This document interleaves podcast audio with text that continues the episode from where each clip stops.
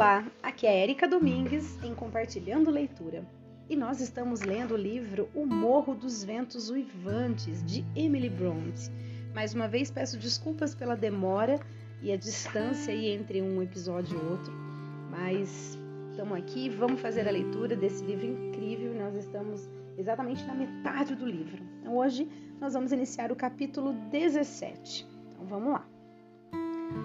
Aquela sexta-feira foi o último dos dias do mês em que fez bom tempo. À noitinha, o tempo mudou. O vento passou do sul para o nordeste, trazendo chuva a princípio e depois granizo e neve. De manhã, mal se podia imaginar que tinha havido três semanas de verão. As primaveras e os açafrões estavam escondidos sob os gelos do inverno. As cotovias silenciosas os brotos das árvores machucados e enegrecidos. E quanta melancolia, quanta frialdade, quanto desânimo naquelas charnecas. Meu patrão mudou-se de seu quarto. Tomei posse da sala deserta, transformando-a num quarto para a criancinha.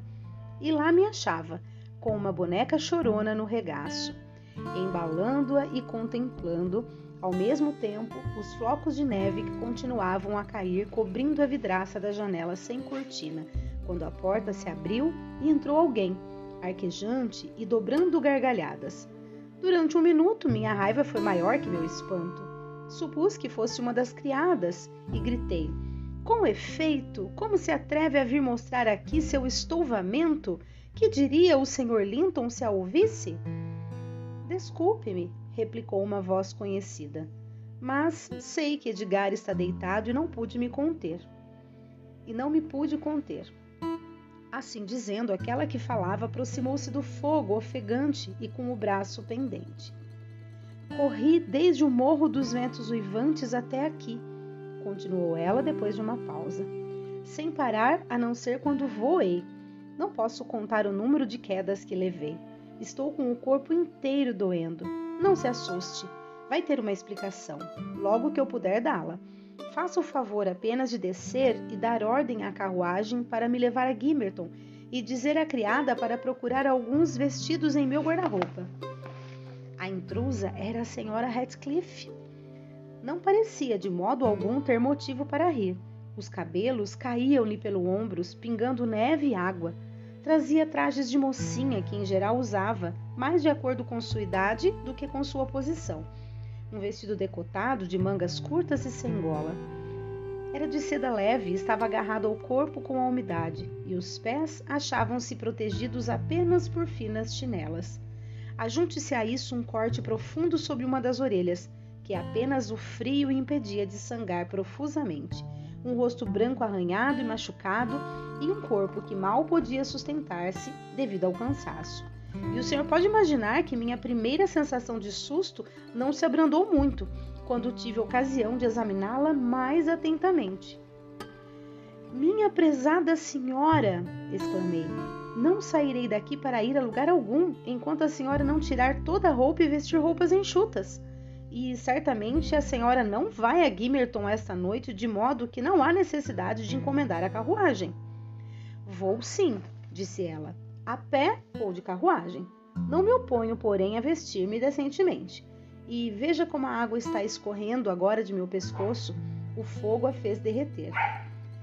Fez questão de que eu cumprisse suas ordens antes de me deixar tocá-la é tocá-la, e somente depois de o cocheiro ter recebido instruções para ficar à sua disposição e uma criada preparou um maço de algumas roupas necessárias, aí sim consegui seu consentimento para tratar do ferimento e ajudá-la a mudar de roupa. Agora, Ellen, disse ela depois que acabei de executar minha tarefa e que ela estava sentada junto à lareira diante de uma xícara de chá. Sente-se em frente a mim e deixe para um lado o bebê de Catherine. Não quero vê-lo. Não deve pensar que não me importo com Catherine por causa de minha atitude ao entrar aqui. Chorei muito também, mais do que qualquer outro tinha razão para chorar. Separamos-nos sem fazer as pazes. Você deve lembrar-se, e não perdoo isso a mim mesma.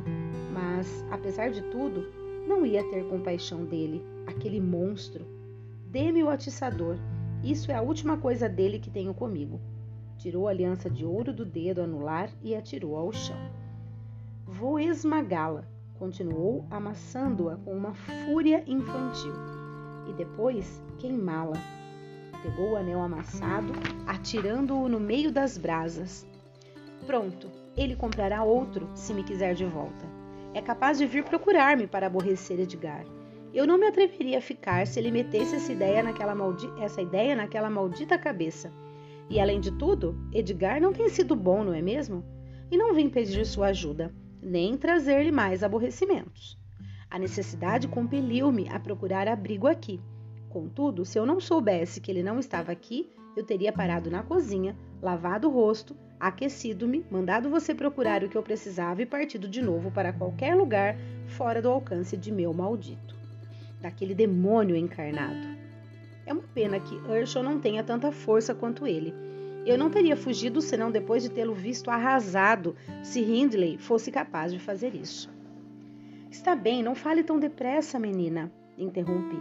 Vai atrapalhar o lenço que amarrei em torno de seu rosto e fazer o corte sangrar de, no sangrar de novo. Tome um chá, descanse e não dê mais gargalhadas. Não se deve rir assim sob este teto e em sua situação. É uma verdade incontestável, ela replicou. Escute aquela criança. Choraminga constantemente, atormenta-me o ouvido há uma hora. Não vou ficar por mais tempo. Toquei a campainha, transmiti minha incumbência a uma criada e depois perguntei o que, o que a fizera fugir do Morro dos Ventos Uivantes, em trajos tão impróprios, e aonde pretendia ir, uma vez que não queria ficar conosco. Eu devia e queria ficar aqui para consolar Edgar e tomar conta do bebê, e porque a granja é meu verdadeiro lar mas já lhe disse que ele não me deixaria aqui. Acha que ele toleraria ver-me ficar gorda e alegre? Suportaria pensar que estamos tranquilos, sem se dispor a envenenar nosso bem-estar? Agora, sinto-me satisfeita, tenho certeza de que ele me detesta.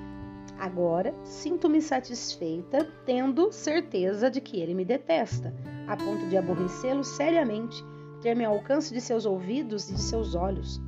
Noto quando chego à sua presença que os músculos de seu rosto se contorcem involuntariamente numa expressão de ódio, em parte devido ao fato de saber as boas razões que tenho de nutrir por ele tal sentimento, e em parte a aversão original.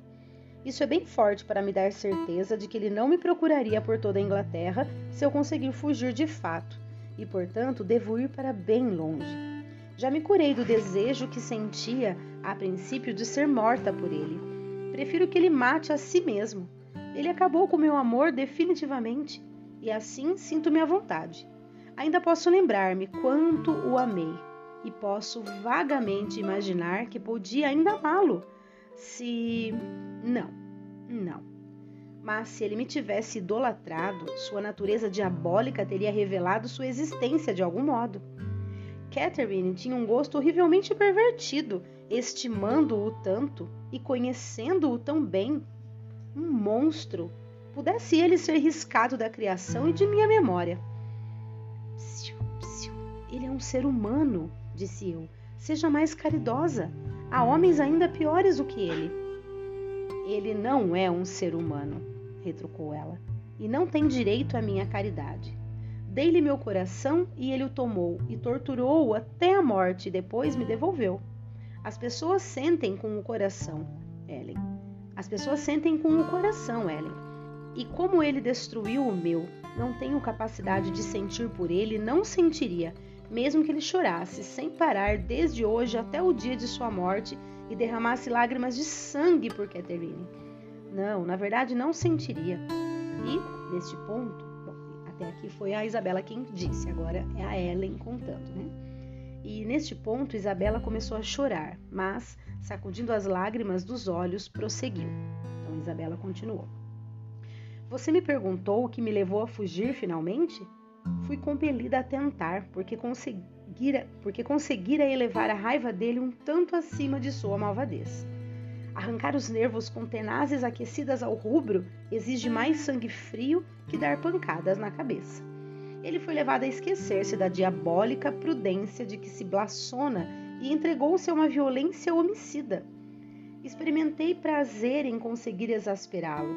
A a sensação de prazer despertou meu instinto de autopreservação, de modo que me tornei bem livre. E se alguma vez voltar às suas mãos, ele estará marcado para uma memorável vingança. Ontem, você sabe, o Sr. Urshel devia ir ao enterro. Ele se conservou sóbrio para esse fim, toleravelmente sóbrio, não indo bêbado para a cama às seis horas e levantando-se bêbado às doze. Em consequência, levantou-se abatidíssimo, tão disposto a ir à igreja quanto a um baile, e, em vez de ir, sentou-se perto do fogo, ingerindo gin ou aguardente aos copásios. Ratcliffe, estremeço ao dizer-lhe o nome, sumira-se da casa desde domingo passado até hoje.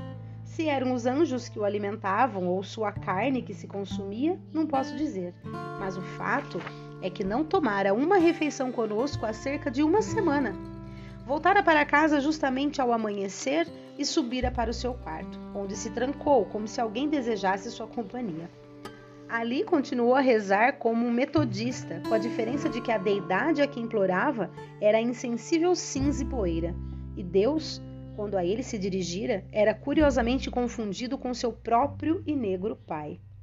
Depois de concluir as, as, suas preciosas orações, e elas duravam geralmente até que ele se tornava rouco e a voz ficava estrangulada na garganta, recomeçava outra vez, sempre voltado para a granja. Não sei como Edgar não mandou um policial levá-lo para a prisão. Para mim, apesar de sentida como estava por causa de Catherine, era impossível deixar de considerar aquela ocasião de livramento da degradante opressão como um dia de festa recuperei o espírito de maneira suficiente para ouvir sem chorar os eternos sermões de Joseph e para andar pela casa, abaixo e acima, menos do que antes com os pés de um ladrão amedrontado. Você não acreditaria que eu fosse chorar com qualquer coisa que Joseph dissesse, mas ele e Harrington são companheiros detestáveis. Prefiro sentar-me em companhia de Hindley e ouvir sua horrível conversa a patrãozinho e seu zeloso patrono, aquele velho odiento. Quando Ratcliffe está em casa, sou muitas vezes obrigada a procurar a companhia do pessoal da cozinha ou tremer de frio pelos quartos úmidos e desabitados. Quando ele não está, como é o caso esta semana, ponho uma mesa e uma cadeira num canto da lareira da casa e não me preocupo em saber o que o Sr. Urshel está fazendo. E ele não se intromete em meus arranjos.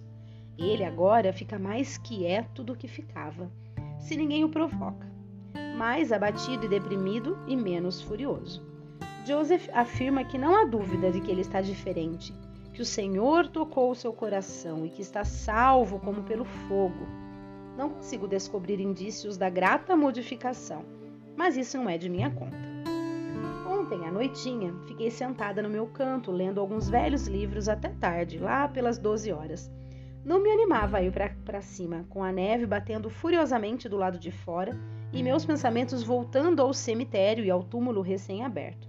Mal me atrevi a levantar os olhos da página que tinha diante de mim, sem que aquela cena melancólica imediatamente ocupasse seu lugar. Hindley estava sentado do outro lado, com a cabeça apoiada nas mãos, talvez meditando sobre a mesma coisa. Parara de beber a um ponto abaixo da irracionalidade e havia duas ou três horas que não se mexia nem falava. Não havia ruído na casa, além do vento geme... gemebundo que sacudia as janelas de vez em quando o fraco crepitar das brasas e o tique de minha espevitadeira quando eu removia, a intervalos, o comprimido pavio da tela, da vela. Harrington e Joseph estavam provavelmente na cama, já dormindo. Era triste, muito triste. E eu suspirava quando lia, pois tinha a impressão de que toda a alegria desaparecera do mundo para nunca mais voltar. O lúgubre silêncio foi rompido, afinal, pelo ruído da aldrava da cozinha. Ratcliffe voltara de sua vigília mais cedo que de costume, devido, creio eu, à repentina tempestade. A porta foi fechada e ouvimos o ruído de seus passos ao aproximar-se da outra. Levantei-me, tendo nos lábios uma expressão irreprimível de que eu sentia, do que eu sentia, o que induziu meu companheiro, que estivera olhando para a porta, a virar-se e olhar para mim. Vou impedir a entrada dele durante cinco minutos, disse. Você não se opõe? Não, para mim você pode impedir a sua entrada o resto da noite, respondi.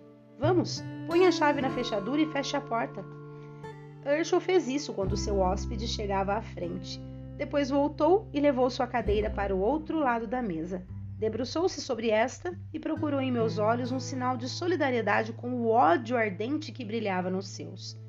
Não podia saber exatamente que tinha a aparência e os sentimentos de um assassino, mas eu descobri o bastante para encorajá-lo a falar.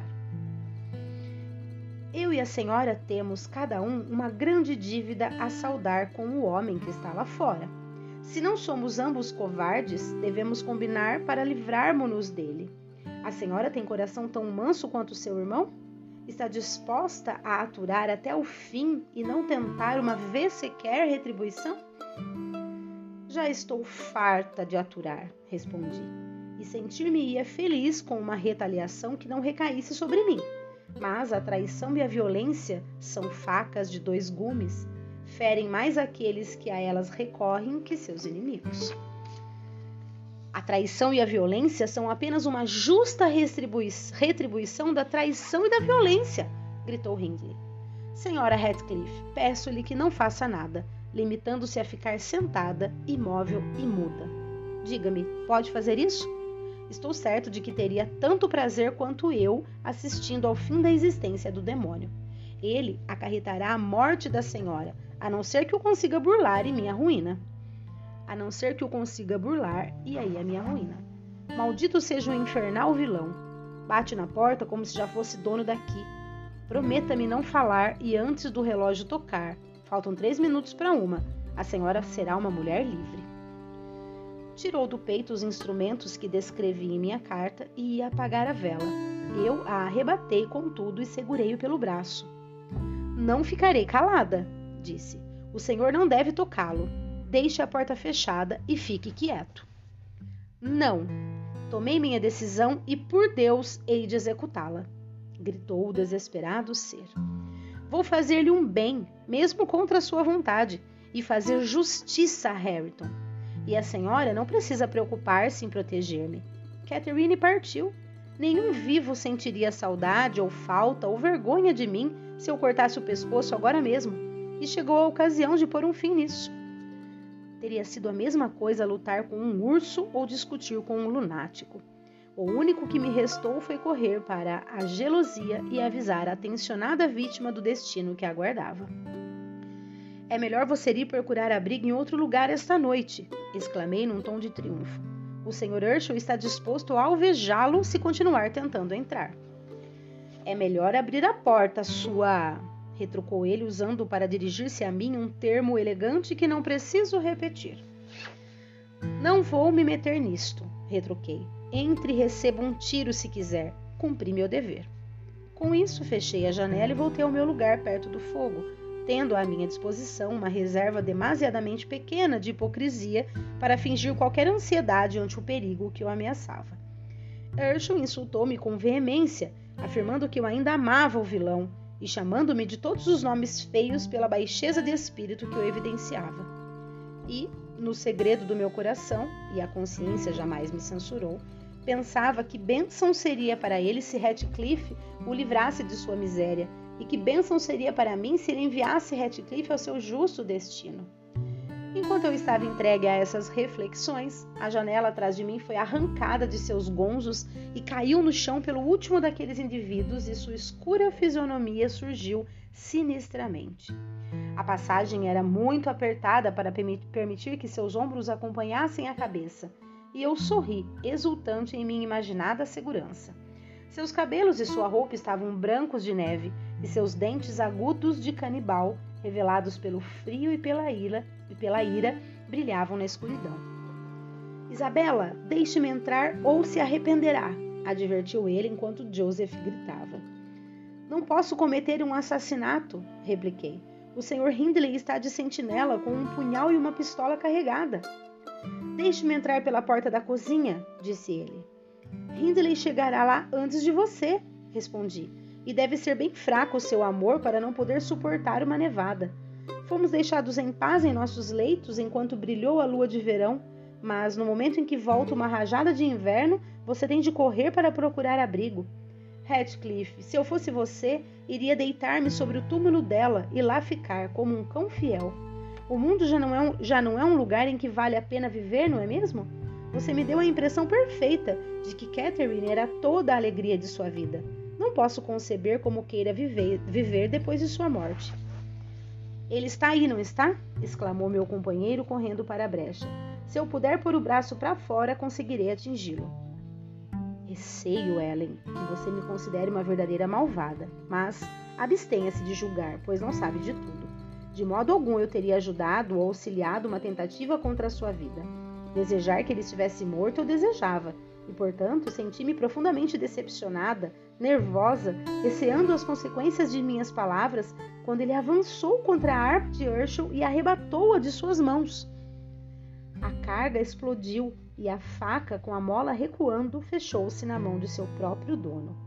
Heathcliff arrebatou-a à força, raspando a pele ao passar, e meteu-a no bolso. Depois pegou uma pedra, bateu com ela na separação dos dois batentes da janela e arrebentou-a. Seu adversário, seu adversário caíra sem sentidos, com a dor excessiva e o sangue que jorrava de alguma artéria ou veia grande. O miserável pulou e deu-lhe pontapés e pisou, empurrando sua cabeça repetidamente contra as lajes do chão, segurando-me ao mesmo tempo com uma das mãos para impedir que eu chamasse Joseph. Revelou um desprendimento sobre-humano, abstendo-se de, de liquidar completamente a vítima, mas perdendo a respiração, desistiu afinal e arrastou o corpo aparentemente inanimado para o banco. Ali, rasgou a manga do casaco de Herschel e amarrou o ferimento com toda a brutalidade, cuspindo e praguejando durante o trabalho com a mesma energia com que antes desfechara pontapés. Vendo-me em liberdade, não perdi tempo e fui procurar o velho criado, que, tendo compreendido aos poucos o sentido de minha apressada narrativa, correu para baixo, arquejando ao descer os degraus dois a dois. Que fazer agora? Que fazer? Que fazer? gritou Redcliffe. É que seu patrão está doido e se ele durar mais um mês, vou metê-lo num hospício. Como é que você se atreve a me segurar, seu rafeiro sem dentes? Não fique aí resmungando. Venha, que não vou ficar tomando conta dele. Lave aquilo ali e tenha cuidado com as fagulhas da vela. Mais da metade dele é pura aguardente. E então o senhor o estava assassinando? exclamou Joseph, levantando as mãos e os olhos, horrorizado. Se jamais eu tivesse visto espetáculo semelhante, que o Senhor. Ratcliffe empurrou-o, fazendo-o cair de joelhos no meio do sangue, e lhe atirou uma toalha. Mas, em vez de enxugar, ele juntou as mãos e começou a rezar uma prece que me provocou gargalhadas pela sua estúrdia fraseologia. Eu estava num estado de espírito de ficar chocada com a menor coisa. Na verdade, tão diferente como alguns malfeitores se mostram ao pé da forca. Deixe de conversa, exclamou o tirano. Ande depressa. Vamos com isso. E você está combinando contra, com ele contra mim, sua víbora. Muito bem. Há um trabalho para você. Hum, então ele está se referindo agora a Isabela. Muito bem. Gente, eu vou parar por aqui porque está bem no meio do capítulo, tá? Aí eu termino no próximo áudio. É, olha quanta coisa acontecendo, né? Catherine morreu, o Radcliffe aí todo nervoso, né? Claro, por conta da sua amada ter partido, mas ao mesmo tempo extremamente agressivo. A Isabela aí agora contando, né, a tentativa de que o, o, o, o irmão da Catherine, né, o, o Hindley, é, tivesse conseguido aí tentou, né, pelo menos tentou matar o Radcliffe, mas não conseguiu e quase que ele foi morto. Enfim, isso tudo está sendo contado pela Isabela para uh, Nelly, né, para Ellen Jean, que é quem nos conta também a história, assim como está contando aí para o senhor Lockwood, que está ouvindo tudo isso, assim como nós. Bom, espero que vocês estejam compreendendo e também, claro, gostando da leitura. Um grande abraço a todos e até o próximo áudio.